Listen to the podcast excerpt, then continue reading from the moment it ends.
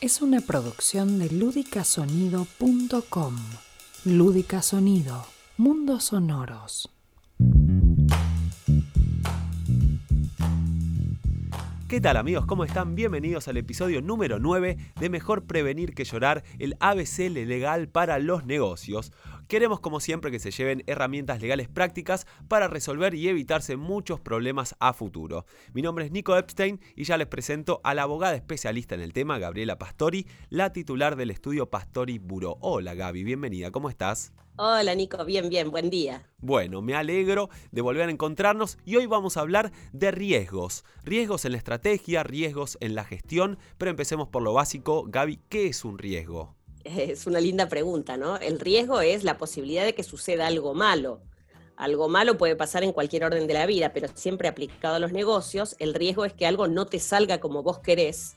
Y en principio uno podría decir que algo fracase o que pierdas dinero, ¿no? Eso es un riesgo. Entonces, la gran pregunta es, ¿se puede tener una organización, se puede gestionar una empresa sin riesgos? ¿Vos qué, vos qué pensás? Y yo creo que, que no, que siempre hay un mínimo riesgo desde que uno dice, bueno, voy a invertir en esto. Bueno, tenés un riesgo de que no te vaya bien. Siempre hay un mínimo riesgo puede haber mínimos o más riesgos mayores dependiendo del perfil del empresario. Hay gente muy aversa al riesgo, tienen aversión al riesgo y buscan estrategias súper conservadoras. Y hay gente que es mucho más arriesgada y entonces corre riesgos y altos a veces. ¿Vos te acordás la película de Steve Jobs cuando muestran que él tenía la primera computadora que hablaba y hizo el acto de presentación y lanzamiento y no andaba el equipo? sí. ¿no? Y el tipo era muy arriesgado porque con todo hizo el lanzamiento, es decir, simulando, pasó un grabador, no el equipo no le respondió, no en ese momento, después sí. Esa persona estaba loca, eres un arriesgado, es un inconsciente. Eh, hay tantas respuestas como personas, ¿no es cierto? Claro. Entonces, a mí me gusta pensar en este tema de los riesgos, por un lado, entre los que son, es decir, esto no es un invento mío, por supuesto, hay riesgos que son inherentes a la actividad que uno hace. Suponete, si yo tengo, no sé, una empresa de transporte y mis vehículos pueden chocar, es un riesgo inherente a la actividad. O si yo, no sé, estoy en construcción y se puede caer una teja en la cabeza mm. de alguien. hay ciertos riesgos que son propios de la actividad y otros que no, que no son riesgos específicos de la actividad y que son riesgos contingentes, llamémoslo así, lo que los auditores siempre buscan y evalúan dentro de las contingencias en una organización. Suponete un ejemplo. A mí me pasó con un cliente que viene y me consulta, tenía un rubro, estaba en un rubro de industria que era bastante tranquilo, no tenía mayores este, problemas, tenía algunos picos estacionales donde tenía mayor demanda, en fin, las heladerías en general tienen sus picos de demanda, pero operan todo el año. Esto era una cosa similar, no de la alimentación. Y resulta que en un momento en que el mercado se empezó a contraer, porque periódicamente pasa, se encontró con que tenía una contingencia altísima que era de tipo laboral. Tenía personal, no mucho, pero tenía personal con 25 años de antigüedad, eh, es decir, cosas así. Entonces, si vos tenés una persona trabajando, vos tenés que pagarle un sueldo, hmm. pero la posibilidad del despido que puede suceder, ¿no? Eso implica un riesgo contingente. Quizás no pase, pero si pasa, ¿cuánto es? Y este tipo de riesgos son los que a veces determinan si tu organización puede subsistir o no.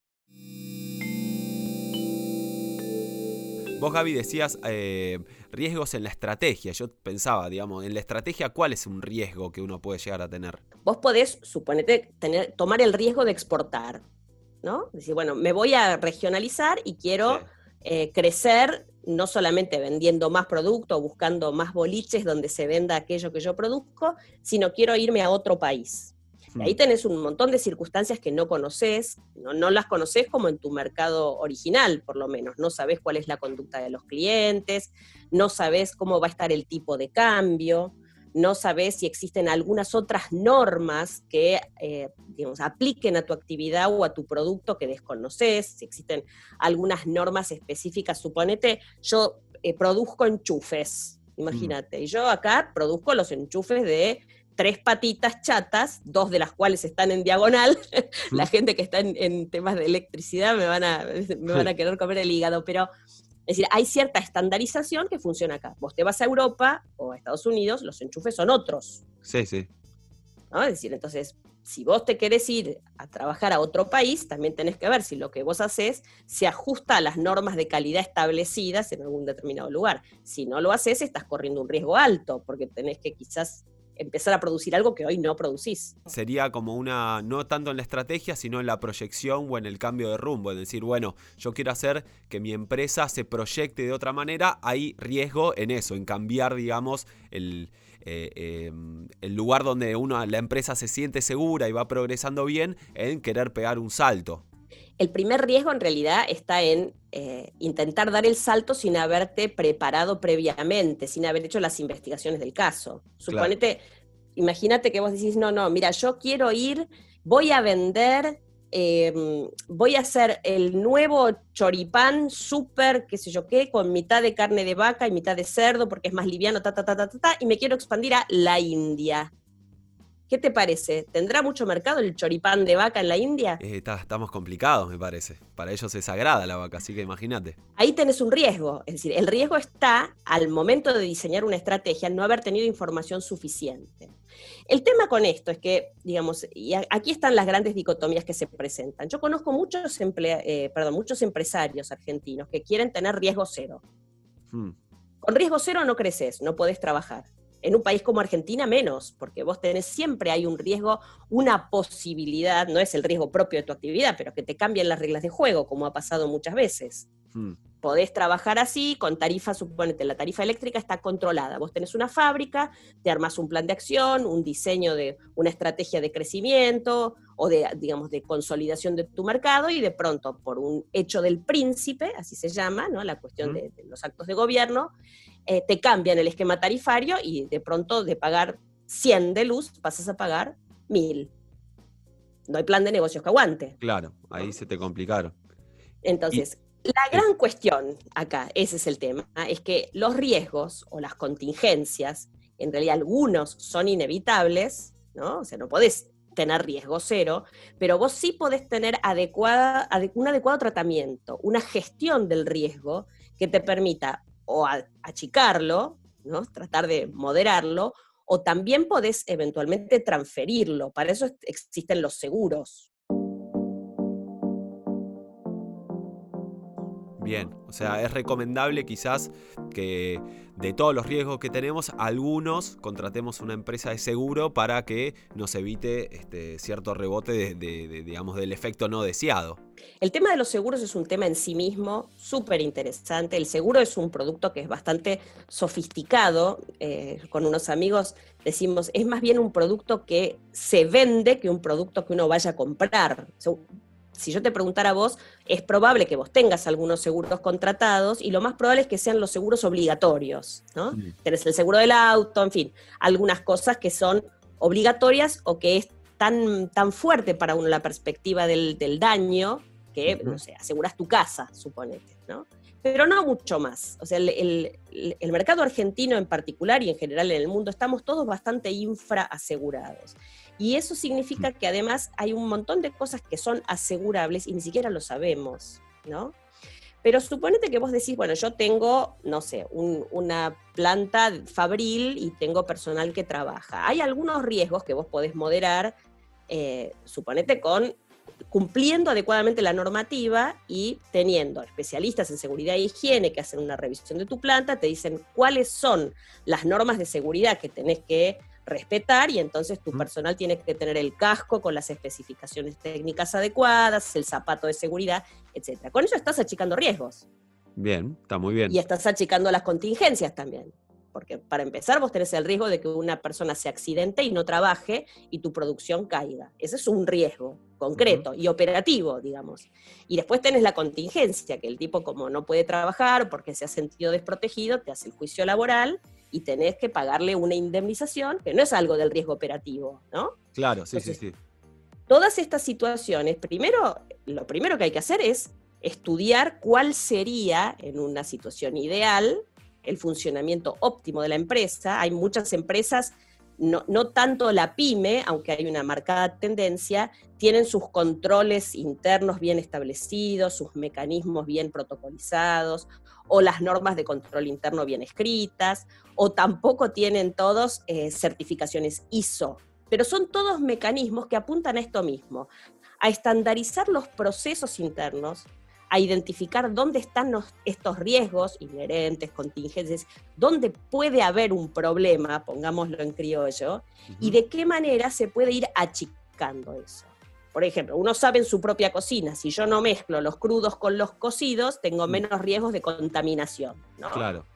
Esto que es como, digamos, intuitivo casi, en las empresas hay que estandarizarlo bastante más. No, alcanza con decir, esta tabla es para la carne cruda y esta para el pan, por decirte, ¿no? Claro, claro. Sin embargo, así de claro debería ser el procedimiento. Y muchas veces te encontrás que las empresas tienen, desde el punto de vista de su gestión financiera, cosas bastante bien, que apalancan sus cobranzas con el pago de sus proveedores, que desde este punto de vista están bien, y te encontrás con grandes riesgos justamente en este otro tipo de cosas, donde no está interviniendo el contador, que en general es el, que de manera natural está montado sobre los procedimientos internos de las empresas, ¿no? Eh, cuanto más grande la organización, más normativa hay. hay. Hay algo que a mí me encanta porque me parece de chiste, existen los informes COSO. Ah, buenísimo. Eh, que en realidad es una denominación que viene de, un, este, de, una entidad o de una suma de entidades norteamericanas, pero que establecen justamente este tipo de cosas. Sistemas de control interno que tienen que ver con, digamos, una búsqueda de eh, cuáles son los, digamos, las personas responsables de la gestión de los riesgos. ¿Quiénes son los responsables? ¿Quiénes tienen que estar encima de ese control?